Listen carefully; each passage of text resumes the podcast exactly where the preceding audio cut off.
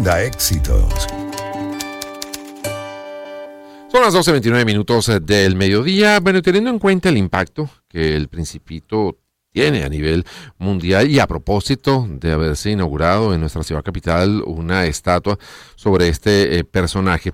Hoy hemos querido eh, abordar el tema pues para llevar un poco más de conocimiento acerca de quién fue su autor, Antoine de Saint-Exupéry, y desde luego también del impacto que tiene esta obra en la literatura universal. Yo no sé ni cuántas traducciones tiene, posiblemente en cuanto idioma haya por ahí, está traducido el, Principito. Pero bueno, vamos a, conversar justamente acerca de este tema con Sashenka García, ella es especialista en literatura infantil y juvenil, conductora del programa Alfabeto del Mundo aquí en Unión Radio Cultural, pero antes vamos a escuchar un micro que preparó nuestra compañera María Claudia Falanelli periodista y productora de Unión Radio a propósito tanto del autor como de la obra Antoine de Saint-Exupéry y El Principito. El Principito. Solo se ve bien con el corazón.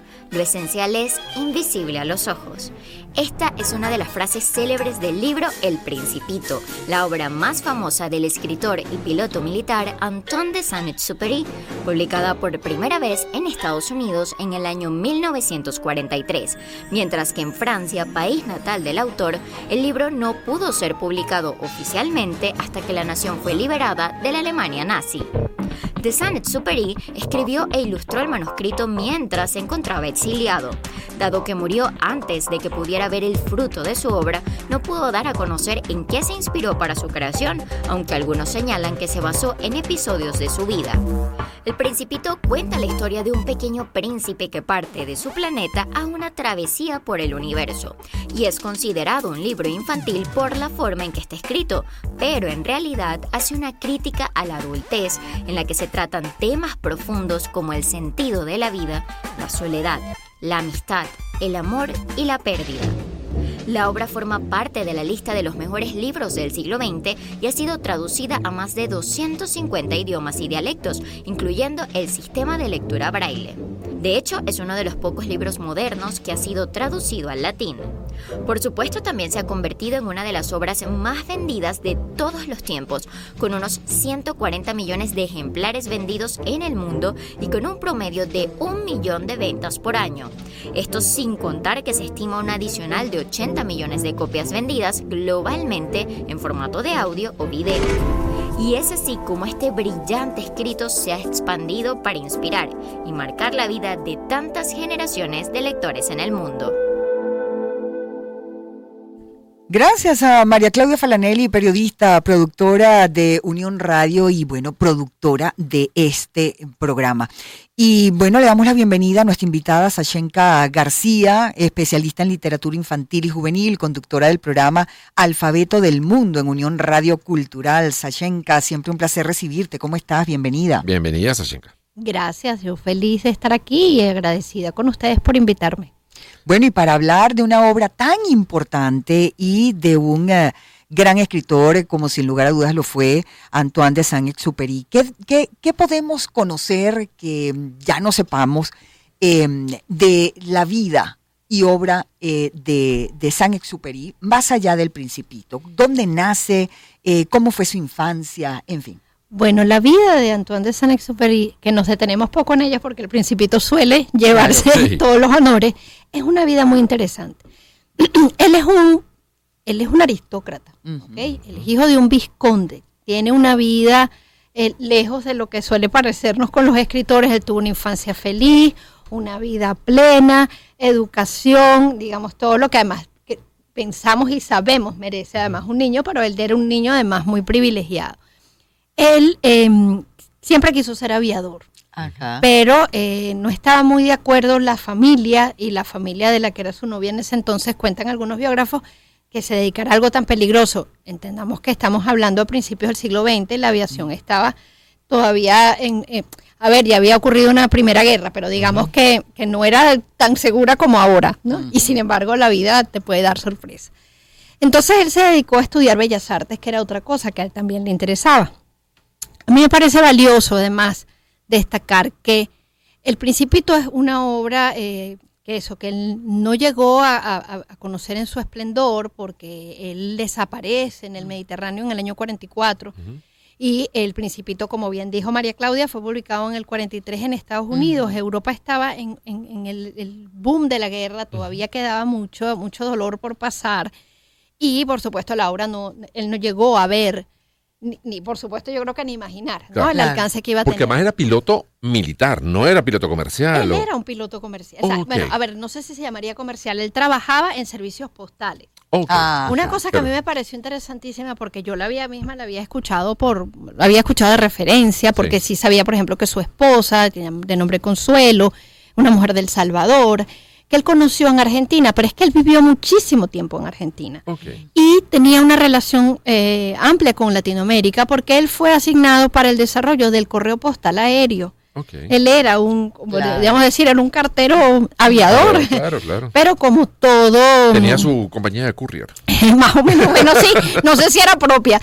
En todo caso, como todo piloto, eh, fue convocado para la guerra y entonces ahí efectivamente sí tiene que cumplir misiones militares él empieza a escribir desde muy joven. su primer, él publica un, cuento que se llama El aviador en un periódico eh, en el año 26 y de ahí es que empieza su carrera.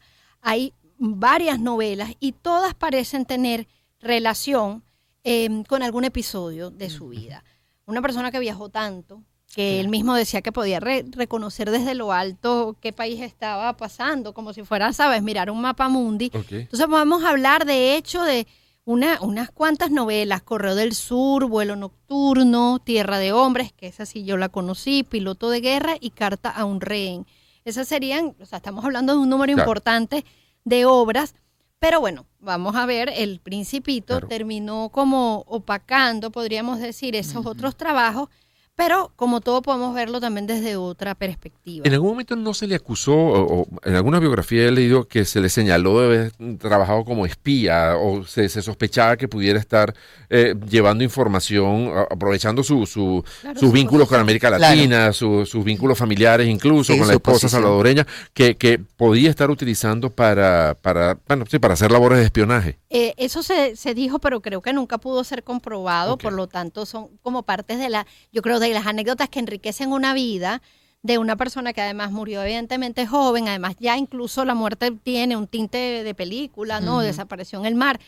El, el avión de San Exupéry apareció en el año 2000 y, ah, y falleció en el año 44, o sea, ni siquiera su eh, esposa, que murió en el 79, este, pudo saber, ¿no? De dónde, cuando aparecieron esos restos. Eso fue como un gran fenómeno.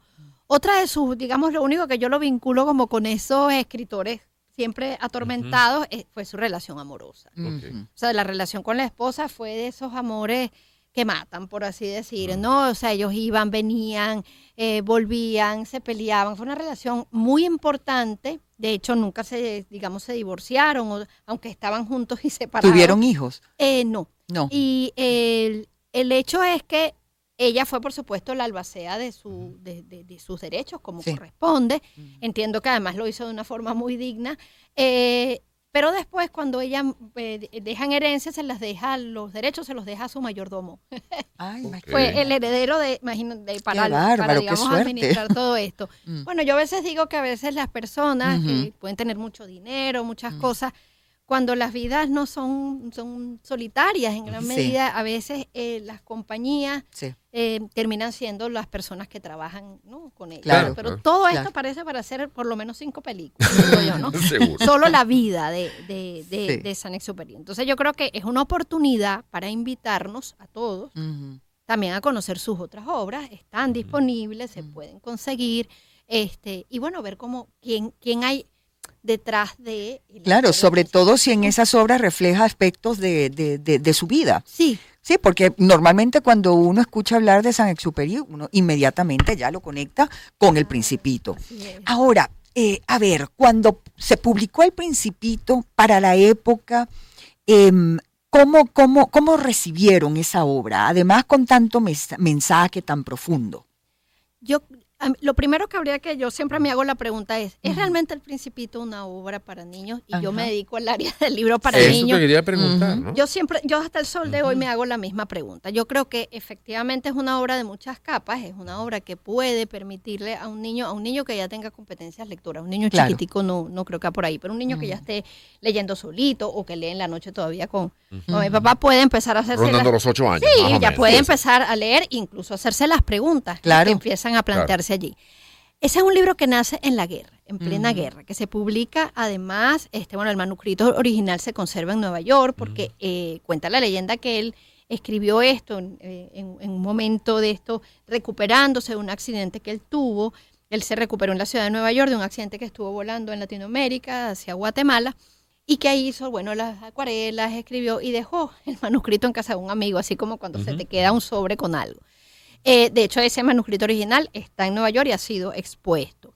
¿Qué podemos pensar de eso? Que él yo creo que es una persona que en medio de la guerra, que habiendo visto el horror, comenzó a hacerse preguntas y también es difícil que tú, cuando la, guerra es como la no esperanza, la guerra es la perspectiva, es perder la perspectiva de futuro. Entonces yo siento que él, yo como lectora y dentro de lo que puedo ver, se hizo esas preguntas, unas preguntas profundamente humanas, y decir, bueno, ¿qué puedo dar yo para el futuro? ¿Qué debemos pensar para un futuro de existir?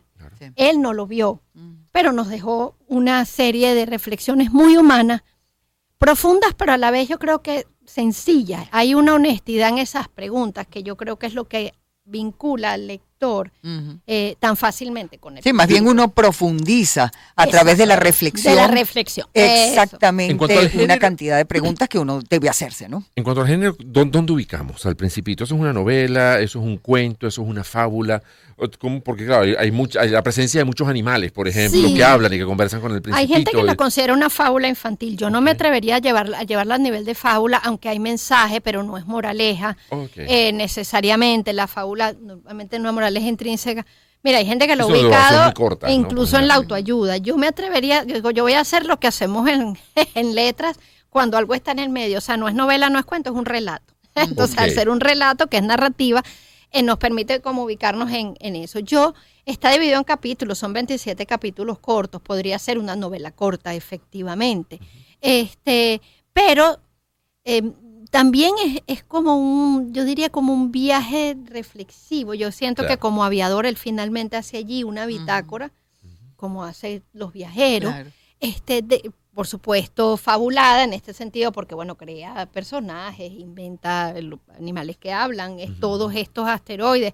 Existe el B612, pero bautizado a, mm. propósito, de, y hay un también un asteroide que se llama Saint-Exupéry. O sea, ¿cuán, cuán, cuánto ha influido en la cultura, no solamente en la literatura, de hecho yo creo que más en la cultura universal que en la propia literatura como género. Lo que lo hace también particular, ¿no? Claro, sí. porque más termina siendo eh, de alguna manera un libro eh, de, autoayuda o casi un relato eh, psicológico porque al final termina siendo el piloto el que está hablando con él mismo o con su propio niño que lleva, que, lleva adentro mientras él está, él está perdido, además una, una situación, como decíamos antes, de, de, entreguerra, donde el país al que él representa está perdiendo la guerra. En aquel momento Francia estaba muy mal, estaba tomada por los nazis, o sea, era, era, era una situación muy, muy complicada. y él comienza todas esas reflexiones, acerca de, la, vida, ¿no? Porque por eso a mí como, como yo no soy, lo admito, lector de autoayuda, trato de evitar llevarlo ahí, pienso mm. que puede haber, lo debería como un libro de reflexión, porque creo que la reflexión es algo mucho más profundo, no te está ofreciendo fórmulas, que suele ser lo que ocurre, digamos, con esa línea, con la línea de la autoayuda, que es estrategias para. E, Esa no es la propuesta del Es un tema casi que filosófico donde te deja preguntas. te deja preguntas. genera más preguntas todavía. Y se generan más preguntas y eso puede, por supuesto, propiciar reflexiones muy interesantes. Además de temas universales. Por eso es que yo creo que el Principito tenemos cumplió el año pasado 80 años, 80 años de haber sido publicado. Todavía se lee con fervor, todavía se reconocen las acuarelas de, de Saint-Exupéry. Que él mismo las hizo, ¿no? Todas esas él dice, yo no soy un gran dibujante, de hecho, pero él había estudiado Bellas Artes, tampoco es que son tan... Pero sí, tienen un carácter ingenuo, que lo hace también bonito, que, que, nos hacen ver un libro eso, que yo lo siento que es eso, es un diario de viaje, pero no de un viaje solamente físico, sino el viaje interior que todos emprendemos. Así Mira, es. Sashenka, vamos Hay a que hacer la pausa, sí, pausa musical, amigos. Y seguiremos conversando con Sashenka García, especialista en literatura infantil y juvenil, conductora del programa Alfabeto del Mundo en Unión Radio Cultural. Estamos eh, profundizando en la vida y obra de Antoine de Saint-Exupéry, el, el autor que además eh, dio vida a esa magnífica obra que es El Principito y su gran valor ¿ah? para la literatura mundial. Volvemos con Empezamos el año en su compañía. Circuito Éxitos. Caracas, Maracay, Puerto La Cruz, Puerto Ordaz, Barquisimeto, El Vigía, Guarenas Guatire, Mérida, Táchira, Margarita, Maracaibo, Maturín. Circuito Éxitos. Melodías de siempre. Sonidos en primera fila.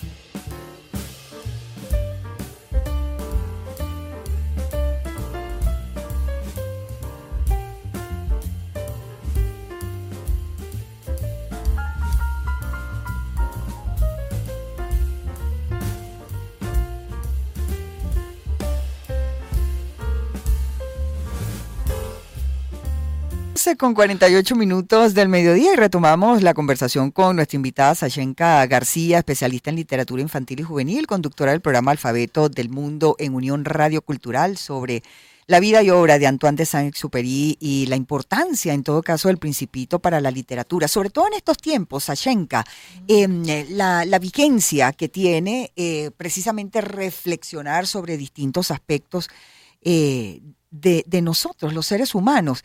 Y esa simbología que también hay en la obra, el principito con eh, distintos elementos, sea ya, por ejemplo, la presencia del zorro y de qué manera uno pues evalúa esa relación entre el principito y el zorro, la verdadera razón de la amistad, em, o la rosa, en fin, los elementos que aparecen en esa obra y mm, en esas preciosas imágenes que también son obra de el propio autor.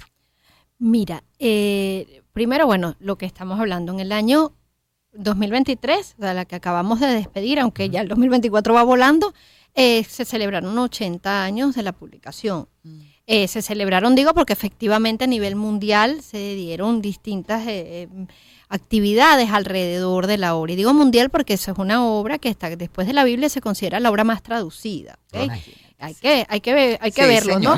Eh, eh, se habla desde 250 hasta 300 lenguas y otros eh, también dialectos a lo cual ha sido traducida la obra. Se han vendido más de 200 millones de ejemplares en el mundo. Es la obra más vendida en habla francesa. Y miren que los franceses han escrito maravillas. Entonces, cuando uno se pone, dice, bueno, pues vamos a, a, sentarnos a ver qué es lo que pasa con esto. No, bueno, evidentemente hay muchos, muchos factores está el valor de la obra en sí, pero también está la difusión, está el valor de unos editores, está el interés de la preservación, ¿verdad? De una memoria, está también el marketing, no hay que negarlo, hay cualquier cantidad de detalles, cosas del principito.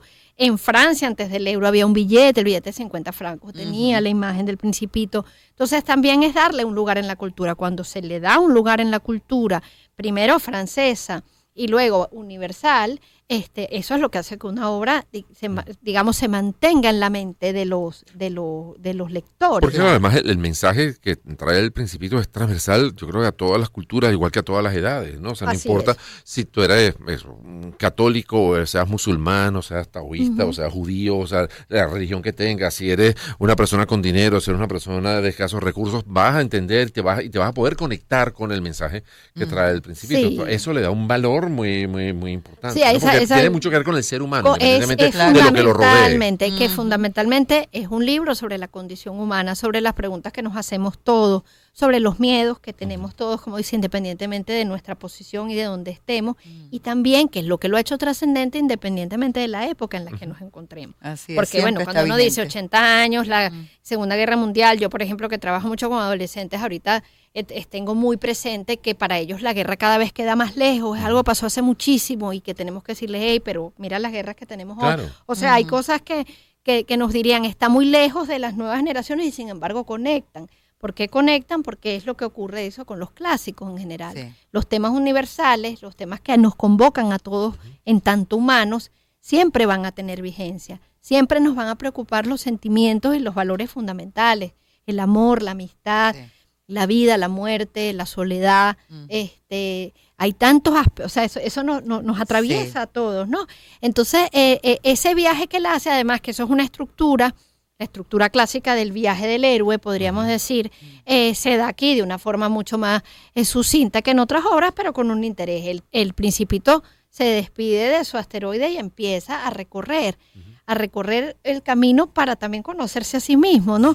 Entonces, bueno, ahí es que conoce al farolero, que sí conoce al rey, que no mandaba a nadie, pero daba órdenes por todo, eh, al, bebedor. Esa es una figura que me parece interesante, porque es como presentar cuando te desbordan, digamos, tus propias pasiones o tus mismas situaciones, las adicciones, como el, bebedor le dice que es lo que siente es vergüenza por no poder hacerlo, eh, superar esto, el hombre de negocios es también, o sea, que todo, él le dice nada, o sea, las estrellas son mías porque yo soy el primero que dije que, las estrellas eran mías, y al principio le dice, pero las estrellas no son de nadie, o sea, son de todo.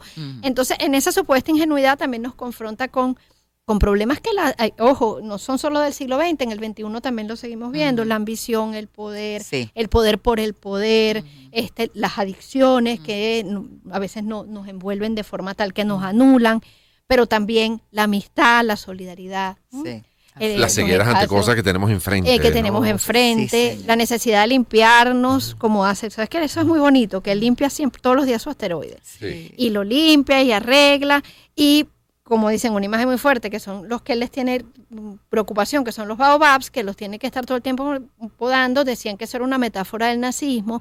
Yo creo que es una metáfora de toda hierba mala que quiere no comerse la belleza sea desde lo bélico hasta la belleza no de las pequeñas cosas que es lo que nos recuerda esta, Sí. esa frase tan bonita del Yo principito digo, de que lo no esencial es qué. invisible a los ojos ¿no? Yo no sé por qué él y la esposa pelearían, pero era un hombre muy profundo y muy interesante, ¿ah? pero parece que no era Algo tan buen pasaría porque terminó esposo, dando las cosas al mayordomo. pues. Algo pasaría allí. Lo- los chismes dicen que así como esposo esa viajadera como que no se No, no, no, no iba bien, la cosa no iba bien. Mira, incluso eh, eh, se han hecho películas, eh, Sí. tanto animadas como, como Sí. Eh, Sí, con actores, sí, con, sí, con sí. actores. Es un libro que actualmente se manda a leer en los colegios, por ejemplo, es de lectura, o sea, obligatorio, sugerida por lo menos para determinadas edades. Eh, Siento que menos que antes. Creo que, pero a mí eso me parece también divertido. La gente lo sigue descubriendo, por algo Sí. será, ¿no? Pero siento que los colegios sí lo han eh, descuidado un poco. Eh, quizá, bueno, porque para enfrentar los libros que nos hacen pensar cosas difíciles, Claro. también hay que estar en disposición de hablar de esas cosas eh, difíciles. Yo creo que a mí me parece, por ejemplo, que nosotros hoy en Venezuela estemos hablando de esto, también celebrando los 80 años, aunque sea ya en, Claro. en, digamos, un poquito más adelantado. Eh, gracias a, por supuesto, la iniciativa de la Embajada de Francia, de, de- de traer, eh, eh, digamos, la, esa, la escultura es muy linda. Sí. Eh, y, y por lo menos, a ver, es lo que digo, se prenden muchos debates en torno Claro. a estas cosas. Yo creo que primero la, la- la- la- la escultura es bonita, la estatua es- es- está bien hecha, eso también es algo que uno le da valor. Claro. Está en un espacio en el que van muchos niños, efectivamente, es un espacio Sí, familiar, que es el Parque que es muy Vizcaya. Pero sobre todo creo que lo que podemos ver es que esto nos puede abrir posibilidades para leer, Claro. para Sí. invitar a otros a leer. ¿M? Sí. Sí, muchas no- personas, amor, no se habían planteado, o había muchos años que, bueno, ya a Ay, lo vuelvo a propósito, leer. lo vuelvo a leer. Ay, yo lo leí desempolvamos cuando era chiquito. Claro. Nosotros hace Claro. poco, a propósito de las meninas, también estuvimos hablando con un historiador ¿no? de- de- del arte, hablando sobre, bueno, vamos a hablar sobre las meninas y cuál fue la importancia que tuvo ese cuadro en Velázquez y todas las versiones que se hicieron y todo. lo- Bueno, esos son espacios también para, De que para se le dé importancia a la, a, a- Sí. a la cultura. Claro, Sí, claro, absolutamente. Que podamos Efectivamente, tener yo creo que hay, hay como, como una, sí hay como una diferencia que podríamos marcar entre lo que es el arte, o sea, un- una obra de arte tan importante, por ejemplo, como Las Meninas, este, y las representaciones o la interpretación pop que puede darse y asociarla. Son espacios distintos, pero lo que no, lo que no creo yo necesario es, es destruir. ¿No? O, o- o, eh, aniquilar las posibilidades de Claro. que, que del encuentro que esos puedan proponer. Yo, cu- cuando llegaron esta, las meninas, estaba de visita aquí mi hijastra, que no vive ya en el país, y pasamos por una, pero yo ni me acordaba, honestamente, y me dice, ay, ¿qué es eso? Y yo digo, ah, ay, una menina. ¿Qué es una menina? Bueno, ya eso abre la posibilidad Claro. de una Claro, conversación. Claro, y yo creo que eso, eso debería tener que- valor en sí mismo, ¿no? Por absolutamente. supuesto, por supuesto. Ay, qué gusto conversar contigo, Sashenka. Em, ¿Es posible conseguir el, el Principito hoy en día en cualquier eh, librería? Mira, eh, el Principito tiene tan buenas estrellas que en un país con una crisis tan grave de Sí. distribución de libros, el Principito se consigue, incluso en ediciones, las ediciones especiales que se hicieron por los 80 años, o sea, grande, Ajá. tapa dura, como, como estos eh, table books, ¿sabes? Ajá. Estos que Sí. uno puede, eh, súper cuidadas, con las ilustraciones originales también, autores que han decidido rendir homenaje y se han recreado con otras ilustraciones, que también es válido, pues, así Claro. como se hizo con Alicia o se hace con otras, también el, el- el- el arte, cuando es universal, nos permite también ¿no? reinterpretarlo de muchas formas. y, sí, y- reinterpretarlo. Y bueno, y también versiones digitales también. También, seguramente, sí. Hace poco cuando estabas, te acuerdas, estabas estudiando francés, lo leí en Ajá. francés para practicar. Entonces también lo, Ajá. baja En la, eso- la, tablet y tal y lo también. ¿Y iba, revisando. ¿Y entendiste lo que leía? Solo la mitad. que el francés es très difícil. Sí, sí, sí. sí. Sashenka, muchas gracias No, por habernos acompañado. Siempre un placer conversar contigo, escuchar toda la información que nos compartes. Sashenka García es especialista en literatura infantil y juvenil. Y bueno, escúchenla porque es conductora del programa Alfabeto del Mundo en Unión Radio Cultural. Exactamente el día ¿Y la hora? Sábados a las 7 de la noche y domingo a las 5 de la tarde. Sí, señor. Ya hablamos de todos estos temas. eh. De esto, de todo, literatura, arte, cultura. Queremos eso, construir un alfabeto del mundo, como decía Montejo. Qué bueno. Mira, este, bueno, estábamos hablando de este señor que tenía su asteroide y vamos ahora a despedir con otro señor que vino también de otros, eh, Oh, sí. de otros planetas.